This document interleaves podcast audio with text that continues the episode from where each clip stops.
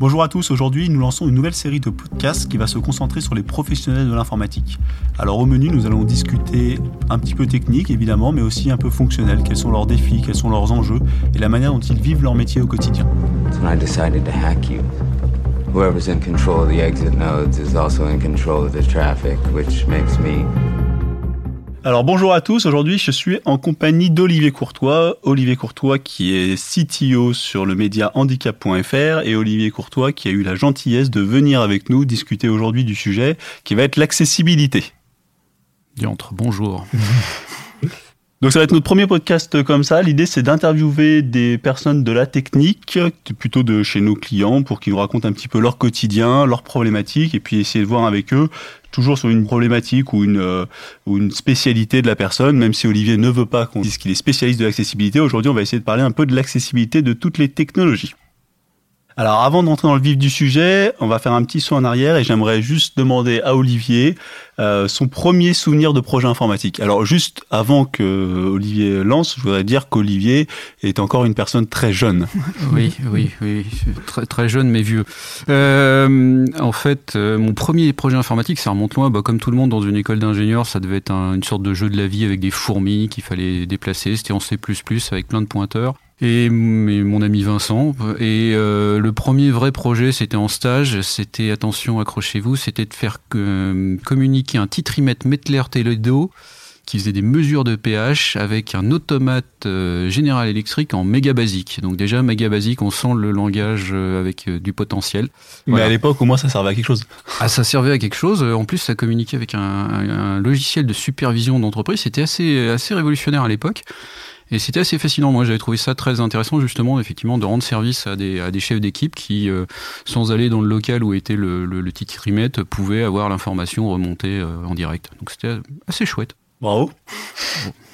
Et du coup, t'es pas resté dans cette boîte-là, t'as tout de suite migré après? Euh, ça, c'était un stage. Euh, effectivement, moi, je, je, je m'étais dit, bah tiens, l'informatique industrielle, c'est pas mal.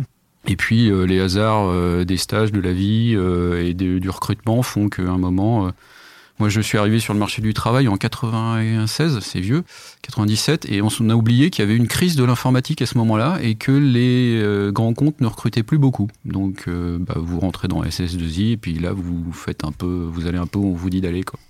Du coup, tu as commencé en SS2I Alors euh, oui, juste après l'école. Du coup, bah, on va passer à une petite présentation de toi, si tu peux nous présenter bah, rapidement. Donc j'ai fait une école d'ingénieur, euh, l'ICPI, CPE Lyon. En, je suis sorti en 96. J'ai fait euh, juste après, euh, il y avait encore un service militaire, donc moi j'ai fait une collaboration euh, scientifique dans un pays très exotique qui s'appelle la Suisse. Euh, le service militaire, c'est un peu comme le minitel, tu vois, c'est des choses. Euh, oui, oui, c'est, c'est, les, gens ont, les gens ont oublié, ça nous, ça nous se place dans une époque, effectivement. Euh, une fois que je suis revenu, bah, j'ai fait un peu de SS2I, donc j'ai fait des autocommutateurs, j'ai travaillé sur des programmes d'autocommutateurs en Alsace, j'ai fait différentes SS2I. Et puis, je suis revenu petit à petit dans la région lyonnaise. Et là, j'ai commencé à travailler sur deux types de projets. D'abord, des gros systèmes, des ERP, euh, PeopleSoft pour ne pas le nommer. Donc ça, c'est pas, euh, c'est assez spécifique. Donc là, c'était la grosse base de données. Et euh, comme j'avais commencé à faire des sites web un peu pour moi, j'ai commencé à travailler aussi sur du PHP, qui devait être du PHP 3 à l'époque, c'est dire. Là aussi, ça nous place dans une autre époque. Et c'était, on commençait à faire des, des développements de petits sites internet. C'était le début d'Internet en fait. Euh, c'était, on va dire, c'était le début de la phase d'industrialisation d'Internet. Là, on est l'année 2000-2002, c'est-à-dire qu'effectivement, on commence à vraiment avoir beaucoup de gens qui s'intéressent à Internet et qui commencent à se dire, il y a des choses à faire. Euh, moi, j'ai commencé le, j'ai commencé à naviguer en 95. Donc là, on est vraiment dans les dans les papilles avec Lynx. J'ai vu la première version de, de Mosaïque. Euh, et les sites avaient un fond gris à l'époque. Pour ceux qui se souviennent, ça leur fera des, un, grand, un gros moment de, de, de, de nostalgie. D'accord. Et du coup, après, tu es arrivé donc assez rapidement chez handicap.fr. Alors, je suis arrivé d'abord comme prestataire chez eux. En, bah, c'est moi qui ai développé la première version du site en, en, 2002. Et puis, je suis rentré chez eux euh, définitivement, enfin du moins pour le moment, euh, en 2005. Voilà. Donc, effectivement, je suis, je suis là depuis, depuis cette époque.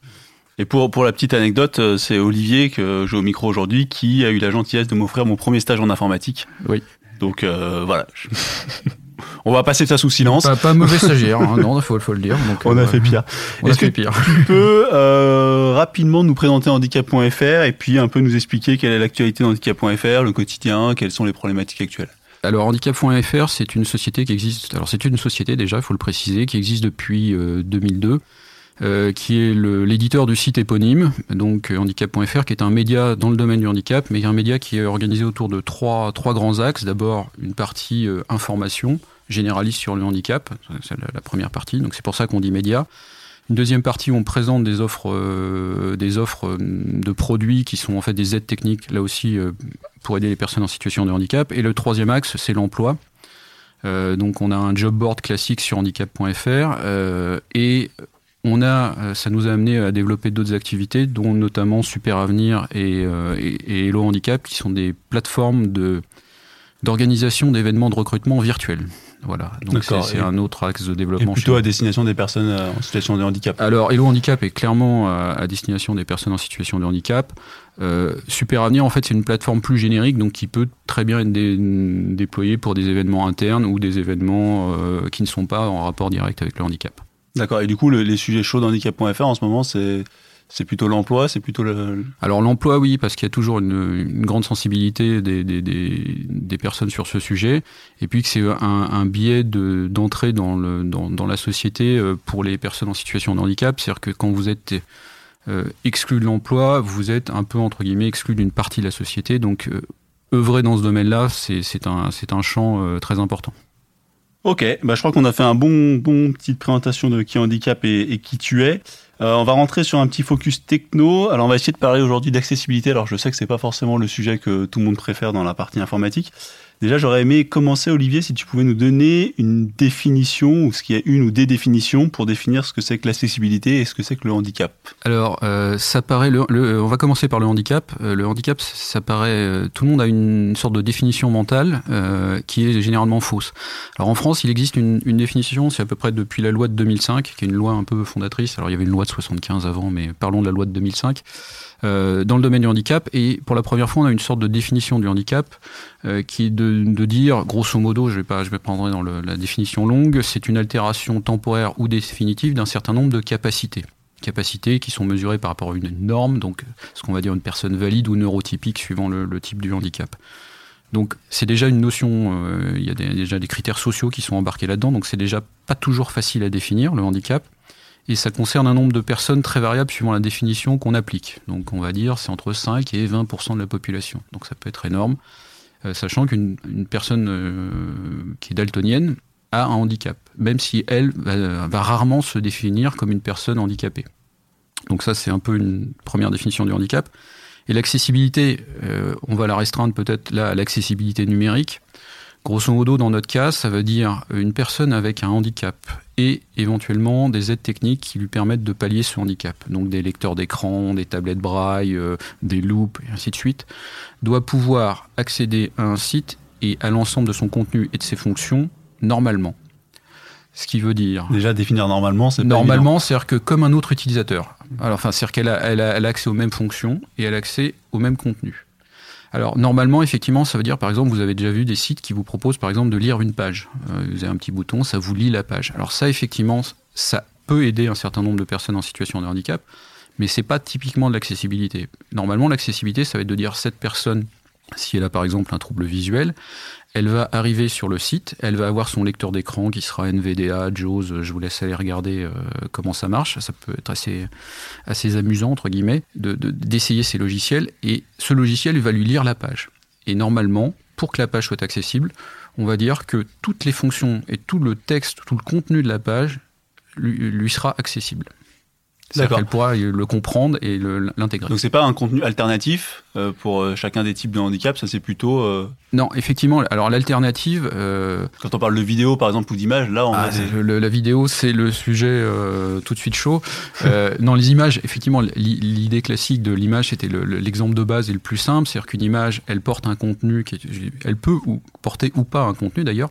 Euh, un, portrait, une personne, si vous n'avez pas de texte alternatif euh, qui dit qui est cette personne et ou qui est, quel est ce portrait, la personne qui a un handicap visuel n'a pas accès à cette information. Donc elle perd cette information immédiatement. Donc l'idée, c'est de lui dire, bah, dans le cas d'image, par un texte alternatif, je lui redonne accès à cette information. Donc, par exemple, il y a une photo d'Olivier et dans la texte alternative, je dis euh, photo d'Olivier. Euh. Voilà, ça c'est le niveau de base. Sauf qu'il peut y avoir des règles complémentaires, dire par exemple, il peut y avoir des photos qui sont purement illustratives et qui ne portent pas, qui n'ont pas d'intérêt. C'est-à-dire que vous avez une photo qui fait juste là pour faire joli. À ce moment-là, vous ne mettez pas de texte alternatif parce qu'elle n'est pas là pour porter une information. Donc typiquement un icône, je sais pas, qui, qui est là juste comme tu dis pour faire joli, une puce ou un truc comme ça, on n'est pas obligé de. Alors une puce, une puce c'est encore un cas amusant. Une puce normalement, ça doit faire, si elle fait partie d'une liste, etc. On devrait plutôt utiliser un balisage de liste et dire que la puce elle est amenée par donc les, feuilles de style, ainsi de suite. Alors que si c'est une puce qui est là juste effectivement qu'on a mis dans un coin de la page pour faire joli, pour faire un petit point, pour faire un petit truc marrant, là elle ne porte pas d'information, donc auquel cas on n'a pas à la baliser. Et si on revient sur la vidéo, bah, la vidéo c'est euh, la même problématique, mais au niveau du dessus, entre guillemets, c'est-à-dire que normalement, pour qu'une vidéo soit accessible, il faut qu'on fournisse théoriquement une audio description synchronisée. D'accord, donc c'est pas un sous-titre c'est vraiment c'est au-delà, c'est au-delà effectivement du sous-titrage, c'est-à-dire mmh. que euh, alors on intègre à la fois des, là ça, va toucher beaucoup le, handicap sensoriel, donc des personnes qui sont soit sourdes, soit, soit, soit aveugles, et on va se débrouiller pour que ces personnes-là accèdent au contenu. Donc c'est-à-dire que s'il y a une, sur l'écran une personne qui ouvre une porte et qu'elle dit quelque chose, le, normalement l'audio description va dire cette personne ouvre la porte et dit ainsi de suite. Mmh. Donc c'est au-delà du sous-titre. Donc c'est beaucoup plus compliqué. Voir certains films, euh, certaines vidéos peuvent être quasiment impossibles à sous-titrer ou à, audio décrire parce qu'il se passe beaucoup de choses en même temps. Hmm. Donc euh, euh, on peut même être amené à faire des sortes de pauses pour, pour venir décrire la scène. Pour décrire la scène, pour essayer de la, la placer. Donc l'audio description, c'est un, alors on, peut faire des, élisions, on peut dégager un certain nombre d'informations en disant bon, c'est pas important par rapport à la trame de l'action, donc je dégage, mais c'est c'est assez compliqué, ça peut devenir assez pointu. D'accord, et du coup, mais du coup, ça, ça, ça, multiplie les coûts euh, de manière pharaonique. C'est un, un, des gros problèmes, c'est déjà, euh, la plupart des gens ne sont pas au courant de, de, cette théoriquement obligation ou possibilité, et ensuite, effectivement, on doit normalement plutôt faire intervenir des gens qui sont un peu pointus ou spécialisés dans ce, ce genre de métier pour qui vont bien percevoir tout de suite ce qu'il faut, ce qu'il faut décrire ou ce qu'il faut sous-titrer, et Là aussi, ça rentrait d'un coup parce que généralement, euh, c'est facturable. Euh, euh, plus ou moins cher. Plus ou moins cher. Parce que du coup, c'est vrai que dans l'usage d'Internet aujourd'hui qu'on en a, c'est 80% des vidéos. Et euh, je ne sais pas quel pourcentage, je ne sais pas si tu as une idée de ce qui peut être euh, accessible dans les vidéos. mais Alors, c'est assez faible. Alors, maintenant, dans les grandes plateformes, il y a des systèmes d'audio, de, sous-titrage qui existent. Ouais. Même des sous-titrages automatiques. Automatiques, qui marchent de mieux en mieux. Il y a effectivement des logiciels qui sont aujourd'hui pensés pour faire du sous-titrage en automatique. Donc ça, ça marche très bien. En revanche, pour l'audio description, il y a un vrai problème. Mm. C'est-à-dire que si je reprends mon, mon, exemple de j'ouvre la porte, et eh ben ça, en fait, à moins d'avoir une reconnaissance d'image assez pointue. Et une IA qui fonctionnerait? Une IA qui fonctionnerait, on n'a pas trop ça en automatique. Donc ça demande du travail, et là, on a, on a, un vrai manque et une vraie difficulté. D'accord. Du coup, si on fait un, espèce des panoramas des solutions actuelles, euh, alors moi, personnellement, j'ai essayé d'éduquer les personnes chez moi à ce que ce serait euh, l'accessibilité, mais est-ce que tu peux nous dire euh, de ton point de vue, quelles sont les solutions actuelles d'accessibilité, les technologies qu'on peut utiliser, les normes, au moins donner des pointeurs pour que des gens qui s'intéressent. Euh, en fait, un, des autres problèmes de l'accessibilité, c'est en fait souvent dans, dans, l'informatique, quand on a un problème, on va chercher la solution, le plugin, le logiciel. Et souvent, en accessibilité, c'est pas ça. C'est-à-dire que grosso modo, ça a été pensé euh, accessible ou pas, et on, une fois que qu'on a fait ce choix-là, si c'est mal pensé, on n'est on pas très bien parti. Donc grosso modo, en fait, il y a, un cadre normatif, on va dire. La norme la, plus reconnue, c'est la norme du W3C, c'est la norme de WCAG pour euh, Web Content Accessibility Guidelines. C'est une norme qui, enfin, la première version est sortie, je crois, en 99. J'ai peur de dire une bêtise. Aujourd'hui, on est à la 2.1 qui est sortie euh, l'année dernière. 2000, en 2018, euh, ça définit. Ce qui veut dire aussi que à peu près tous les, toutes les normes du W3C qui sont sorties depuis sont embarquent théoriquement l'accessibilité avec eux. Donc la W3C inclut les normes Voilà, c'est-à-dire que normalement quand, vous, quand ils redéfinissent le, HTML ou le HTML5, mmh. en fait, euh, le, langage, par défaut, peut être parfaitement compatible avec de l'accessibilité. D'accord. Ah, ce qui n'était pas forcément le cas euh, ce qui est théoriquement toujours le cas, la défaut, c'est qu'est-ce que vous allez en faire derrière. Et c'est là que généralement passe le, problème. Alors, au-delà des normes, il y a des normes françaises, par exemple, ou des normes d'application françaises comme Web. Et pour les, les, entreprises publiques ou les collectivités locales ou territoriales et ainsi de suite, il y a le RG2A ou RGAA, qui est le référentiel général pour l'accessibilité des administrations, qui définit ce que devrait être un, site accessible et toutes ces entités devraient s'y conformer, ce qui n'est pas toujours le cas. Euh, pour revenir au, c'était euh, toute la partie euh, tout, tu voulais parler de tout ce qui était le HTML5, tout ce qu'on pouvait faire avec la W3. Voilà. Normalement, effectivement, le langage est prévu pour. Après, un langage, il va y avoir des développeurs, des créateurs de frameworks, ainsi de suite. Et c'est qu'est-ce qu'ils vont en faire et là, là, il y a souvent un flou. C'est-à-dire que soit les, les, développeurs sont pas formés, soit ils ont, ils ont acquis parfois des mauvaises pratiques. Ça arrive même aux meilleurs d'entre eux soit ils utilisent un framework qui n'a pas été pensé pour, et donc de facto ils sont un peu coincés par, le, par, le, par, la, par la structure. Et surtout, moi j'ai envie de rajouter pour le voir au quotidien, c'est que souvent c'est flou. C'est-à-dire que même si on se renseigne, c'est pas toujours trivial, quoi. C'est pas toujours trivial, et, et donc en fait, euh, on met ça un peu de côté parce que souvent même un certain nombre de, de, de, de commanditaires ne sont pas au courant. Vous prenez une entreprise, l'accessibilité, ils vont rarement en avoir entendu parler et ça va pas être leur souci. Donc c'est un sujet que la plupart des développeurs sont même pas amenés à, à, côtoyer. Donc effectivement, ils vont faire des choses, mais on peut avoir des, on a déjà vu euh, je, même des très bons développeurs qui, pour faire un bouton sur un formulaire, euh, euh, mettaient des balises P qui sont théoriquement réservées à un texte, et puis mettaient du JavaScript par-dessus, qui changeait le style et qui me rajoutait dynamiquement un bouton on-click, etc. Donc ça, ce qui marche. Ce qui marche. Alors ce qui, ce qui marche, ça dépend. Ce qui marche pour un utilisateur, on va dire, valide, qui a une souris, qui a un environnement, on va dire, un peu classique. Pour un utilisateur avec euh, un handicap qui est en train de naviguer avec une tablette braille, c'est-à-dire avec des petits picots qui sortent, qui lui font lire les livres et qui va lui commander un certain nombre de fonctions euh, dynamiquement, ça risque de ne pas marcher du tout, du tout, ou pas bien. voilà, donc il y a un certain nombre de surprises et par ce biais-là, on va exclure des utilisateurs petit à petit, alors un plus ou moins grand nombre, euh, sans, trop y prêter d'attention. Et c'est là qu'effectivement on arrive à, des problèmes d'accessibilité plus ou moins marqués. D'accord.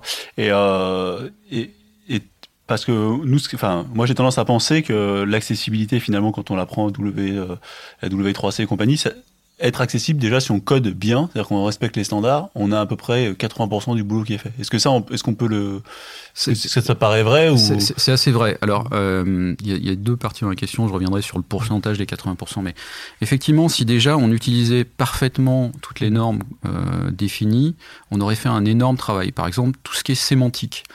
Euh, on a fait récemment une interview sur handicap.fr de Marco Zeo, qui est le responsable accessibilité chez euh, chez Mozilla, donc quelqu'un euh, sur le un Peu, un peu référent. Euh, et en fait, il nous dit, mais il y a un des problèmes, c'est que souvent, effectivement, les développeurs n'utilisent même plus la sémantique du HTML pour ce qu'elle est. Je parlais tout à l'heure de transformer un, du texte en bouton, bah, ça a un problème. On n'utilise pas les, en fait, les, les titres ou les sous-titres, on n'utilise pas les H1, H2, H3, etc. On n'utilise pas tout le balisage sémantique qui peut être les, les, nouvelles balises articles et autres qui sont dans le, dans le langage.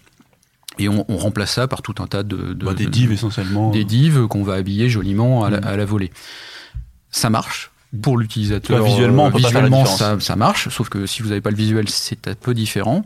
Et en fait, toute cette sémantique, elle est perdue. Donc, un certain nombre d'outils comme JAWS, NVDA, dont j'ai, que j'ai évoqué tout à l'heure. Quoi, des, des, recopies? euh, Alors, euh, JAWS et NVDA sont des lecteurs d'écran, en fait. Lecteurs d'écran. Donc, en fait, ils vont vous lire la page et ils vont, ils vont faire un certain nombre d'opérations en fonction de, de ce que vous demandez. Donc, par exemple, ils vont parler un peu plus fort pour un titre ou, par exemple, vous allez pouvoir extraire automatiquement le plan de la page. Euh, ou extraire ah, l'outline. L'outline. Alors ça peut être l'outline, mais ça peut aussi être le plan de la page basé sur les, les headers H1, H2, ou ça peut être, vous pouvez extraire tous les liens, ou vous pouvez extraire tout. Enfin, il y a tout un tas de choses qui sont possibles de navigation entre guillemets alternatives qui sont offertes. Et ça, si vous avez pété la sémantique en, disant bah euh, je mets tout dans des divs euh, et je mets des balises P et euh, on habillera ça comme il faut, bah, tout d'un coup votre, votre texte devient un gros bloc dans lequel il n'y a plus de navigation possible facilement. Et l'utilisateur est obligé de, entre guillemets, tout se farcir, du, la première, du début à la fin, pour savoir ce qui se passe. Si en plus vous êtes débrouillé pour qu'il y ait des choses qui changent dynamiquement, du genre il y a un carrousel d'image ou un carrousel de texte qui change, donc il se passe des choses sur la page, éventuellement à son insu, parce que vous n'avez pas mis de balise ARIA qui indique, euh, par exemple, qu'il s'est passé quelque chose sur la page, bah, une partie de l'information, elle est définitivement perdue pour cet utilisateur. D'accord. Mais euh, tu parlais justement de d'Aria et compagnie. Enfin, moi, ça fait quand même quelques années que je développe.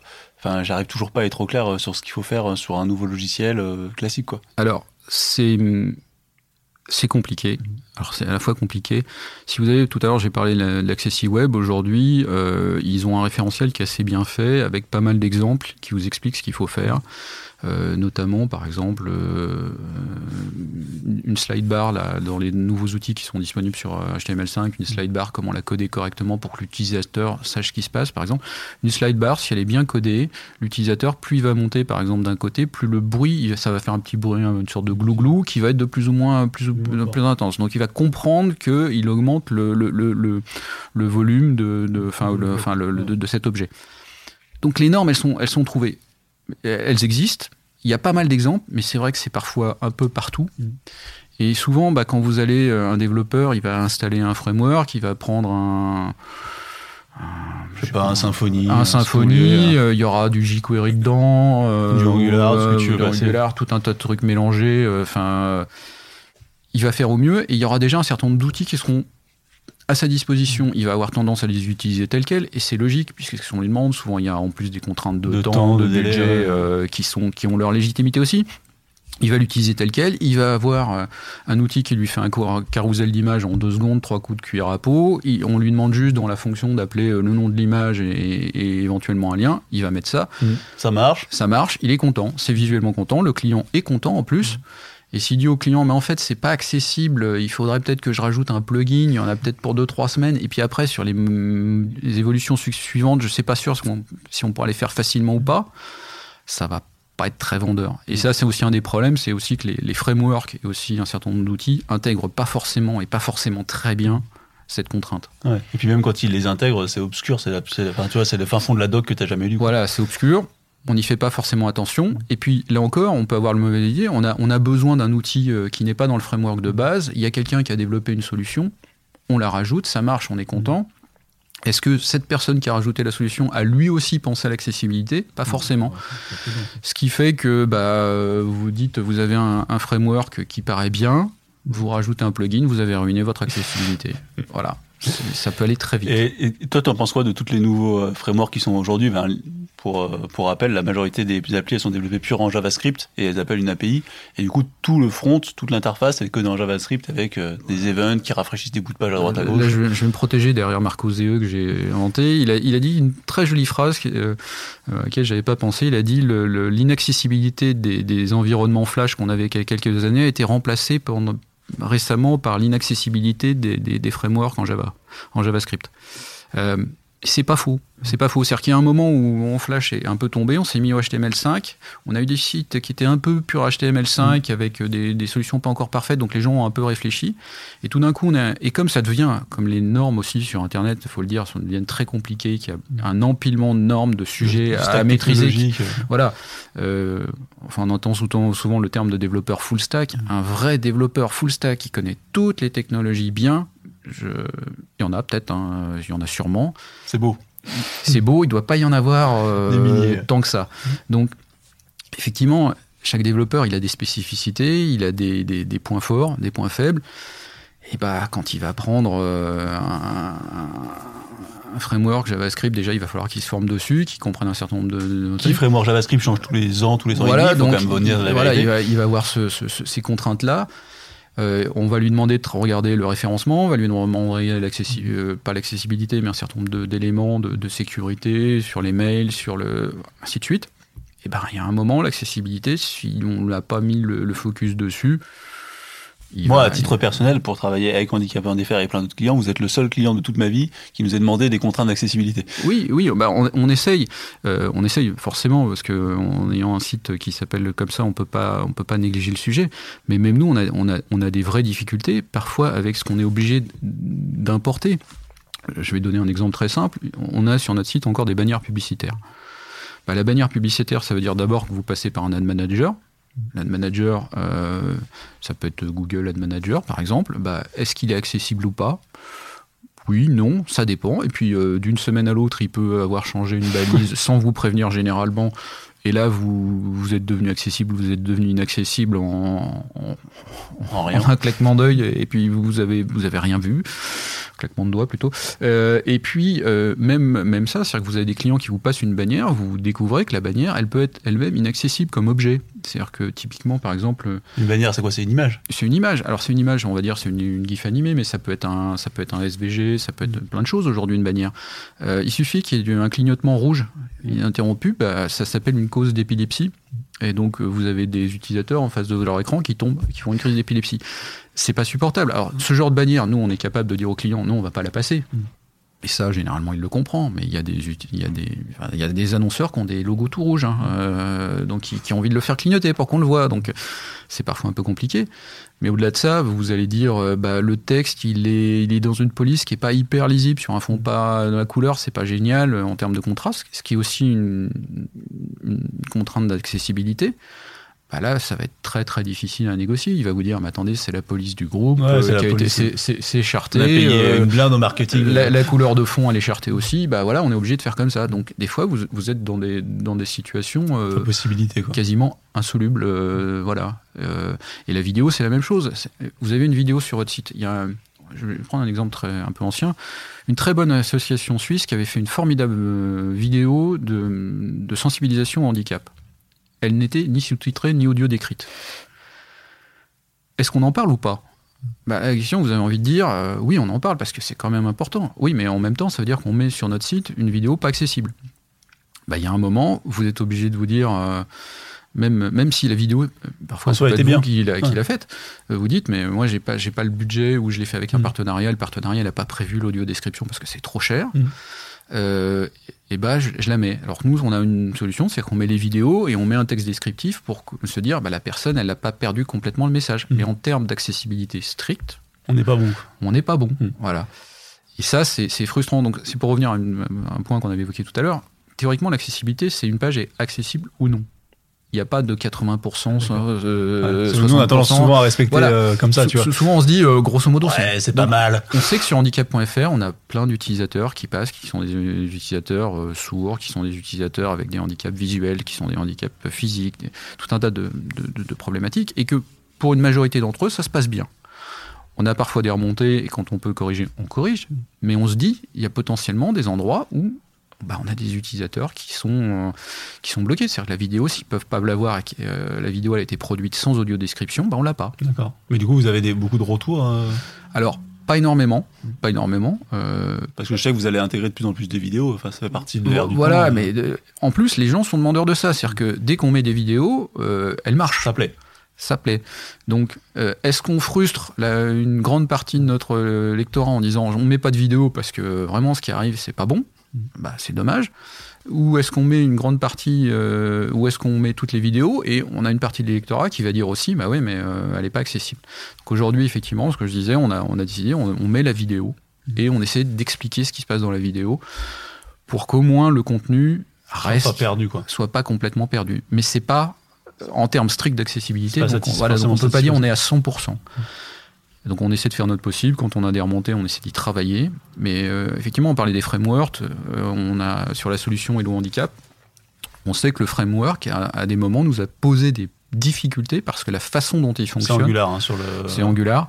Euh, nous a posé quelques difficultés euh, sur, sur, sur, certains points parce qu'il n'est pas pensé pour ça. Parce qu'il euh, est pensé typiquement Ajax, le chargement dynamique de page et ainsi de suite.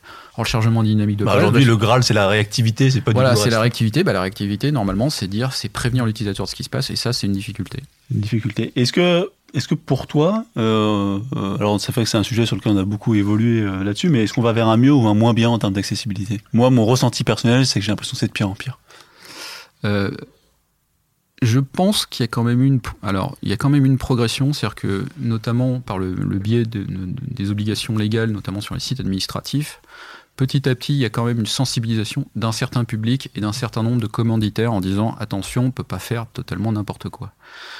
Le défaut, à l'opposé, c'est que la multiplication des, des, techniques, des technologies, de la vidéo, de tout un tas de, même de ce podcast dont je suis pas sûr qu'on aura un sous-titrage complet et une retranscription intégrale. Ça va dépendre de la volonté de Camille. Voilà, euh, merci Camille.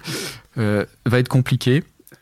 Et, et, donc cette multiplication des normes fait que, bah, à chaque fois, on risque à chaque point de chaque nouvelle technologie qu'on intègre de créer un point, un problème d'accessibilité. Donc en fait, il y a une sensibilisation qui progresse, mais le champ des possibles de l'accessibilité est lui aussi démultiplié. Donc je pense qu'on progresse, on a fait des pas, en même temps, le, le, le, la bah, technologie a fait des bons géants, ce qui fait qu'on a, j'ai l'impression qu'on perd un peu pied. Euh, effectivement. surtout qu'avant, il y, avait que du HTML, du texte. Maintenant, il y a de la vidéo, du son, tout un tas de trucs, l'interactivité. C'est ça, euh, l'interactivité sur des vidéos. Euh, donc, typiquement, j'ai vu récemment une plateforme vidéo qui était très bien par ailleurs, mais le, ils, ont, ils ont mis au-dessus d'un certain nombre de, vidéos des, boutons qui pouvaient permettre d'interagir avec la vidéo. Très bien, sauf que le bouton, il s'est placé judicieusement au-dessus du texte alternatif, au-dessus du texte euh, du sous-titrage.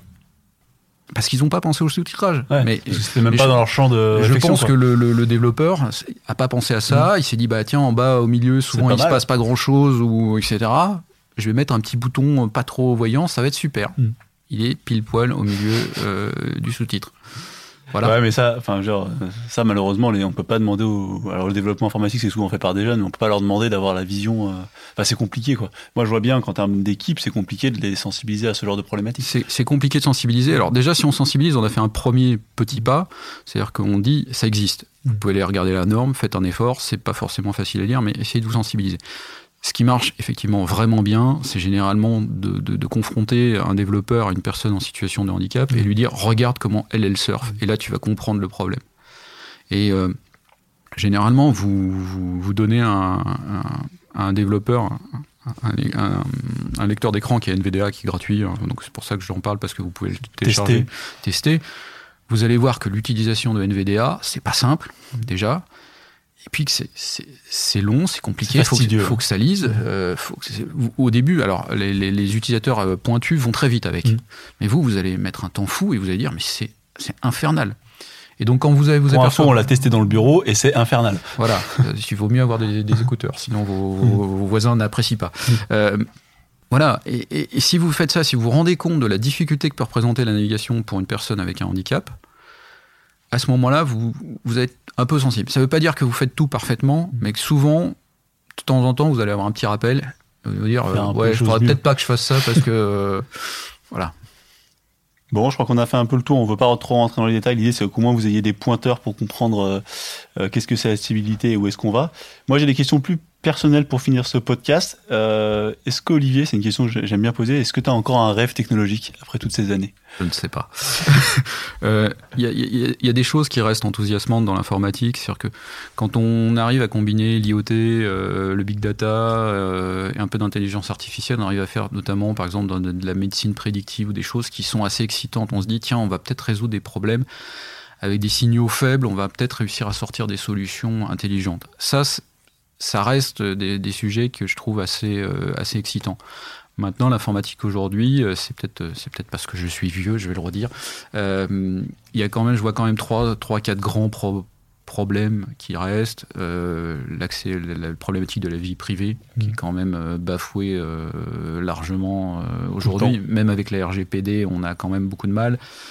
Euh, il y a des problématiques aussi sur les euh, sur le sur presque démocratiques qui sont les réseaux sociaux, l'accès à l'information. Nous allons-on dit quand vous accédez à l'information, euh, ça va aller mieux?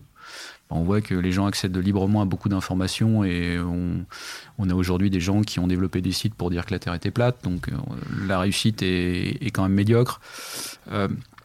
Il y, a, y, a, y a, plein de choses comme ça euh, qui, qui, restent un peu, un peu angoissantes, un peu euh, gênantes. On, peut, on, peut, en parler aussi, c'est le problématique écologique. C'est, euh, on a une activité qui a, grosso modo, sur le web, une génération, 30 ans, sociologiquement, c'est 30 ans. C'est à peu près ça, le web. Donc c'est une génération. En une génération, on a créé quelque chose formidable, plein de services, super.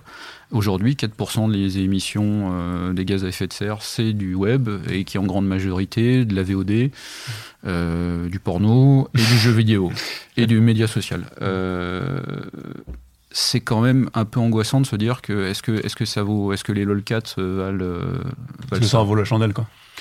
Je pense que ça envoie la chandelle, mais le problème de l'utilisation qu'on en fait, comme toujours, assez, assez, assez, assez discutable. Est-ce que passer des heures à regarder des, séries jetables, euh, bientôt en 5G, donc c'est-à-dire que, sur une, que vous regarderez sur votre téléphone, donc sur un 10 cm, vous regarderez en, beach watching accéléré. Ah oui, le accéléré, moi j'ai trouvé ça euh, exceptionnel. C'est un concept, c'est vraiment vomir sur le, sur le réalisateur en lui disant ça m'intéresse pas ce que tu fais. c'est tellement pénible que je vais accélérer la vidéo. Voilà, et, et donc on regarde des tonnes de trucs en accéléré sur des tout petits écrans et on se les fait envoyer comme si on voulait les projeter sur un, sur un mur. Voilà, c'est quand, même un peu dingue. Donc euh, tout ça, euh, donc j'ai encore des rêves informatiques. Je, je, me demande si nous sommes tous raisonnables. Mais bon, ça c'est un autre sujet. C'est un autre sujet plus vaste. Et dernière question euh, pour finir ce podcast un peu un petit peu rigolo. Je vais te donner un, certain nombre de termes et je vais essayer tu me donnes une définition parmi ces termes-là. Une définition qui, qui t'est personnelle. Alors les quatre termes que je vais te donner, c'est qu'est-ce que pour toi une bonne technologie Qu'est-ce que pour toi un bon projet Qu'est-ce que pour toi un bon développement Et qu'est-ce que pour toi un bon développeur Je te laisse choisir parmi les quatre ceux que tu préfères et me donner ta définition. Oula. Parce que c'est pas si simple. Non, non, c'est même, euh, c'est même, euh, euh, c'est même assez vicieux comme question je dirais, un bon projet, c'est au final, quand il, quand il s'achève, quand on dit c'était un bon projet, c'est un projet qui a répondu aux vrais besoins de l'utilisateur. Et en fait, le mot important là-dedans, c'est vrai. Euh, C'est-à-dire qu'on sait tous que l'utilisateur ne va pas savoir définir son besoin, que le développeur ne va pas comprendre le besoin qui n'a pas été exprimé par l'utilisateur, et ainsi de suite. Et ça demande pas mal de temps euh, à tous les niveaux pour réussir en fait à extraire de, toutes les demandes et de toutes les, suggestions et, même de l'informuler, euh, ce qui va faire que le projet au final répondra vraiment aux besoins. Et que c'est un vrai bon projet. C'est un vrai bon projet. Et ça, c'est en fait c'est une difficulté mais euh, gigantesque. Alors on en parle souvent hein, dans les, on est formé là-dessus dans les écoles, dans tout, mais ça reste une, difficulté euh, infernale. C'est-à-dire que le non dit et le ah bah j'avais cru comprendre j'avais cru que comprendre que ou euh, bah c'est normal ou c'est logique c'est des phrases qu'on entend sans arrêt comme développeur. Et aussi les développeurs parfois des fois ils sont on n'est pas on n'est pas parfait non plus hein. il y, a, y, a, y, a, un peu de négligence en disant oh bof ça ira ou des trucs comme ça voilà, il y a, y, a, y, a y a, un tel travail informulé entre le, la décision de faire un projet et, le produit fini tel qu'il doit être et devrait être que c'est, ça me fascine à chaque fois. Mmh. Donc un bon projet, y arriver un bon projet et que les gens à la fin soient satisfaits, c'est, ça arrive pas toujours, mais c'est, une vraie satisfaction. Ça arrive, ça, arrive, ça, finit par arriver, mais c'est quand même un effort euh, énorme. Ok. Euh, bah merci Olivier. Est-ce que tu as un petit conseil pour nos auditeurs euh, pour finir euh, ce petit podcast Conseil, oh là là, c'est faites au mieux, faites au mieux. Ce qui est à la fois l'expression d'un grand pragmatisme et d'une folle ambition. Voilà. merci Olivier. Merci.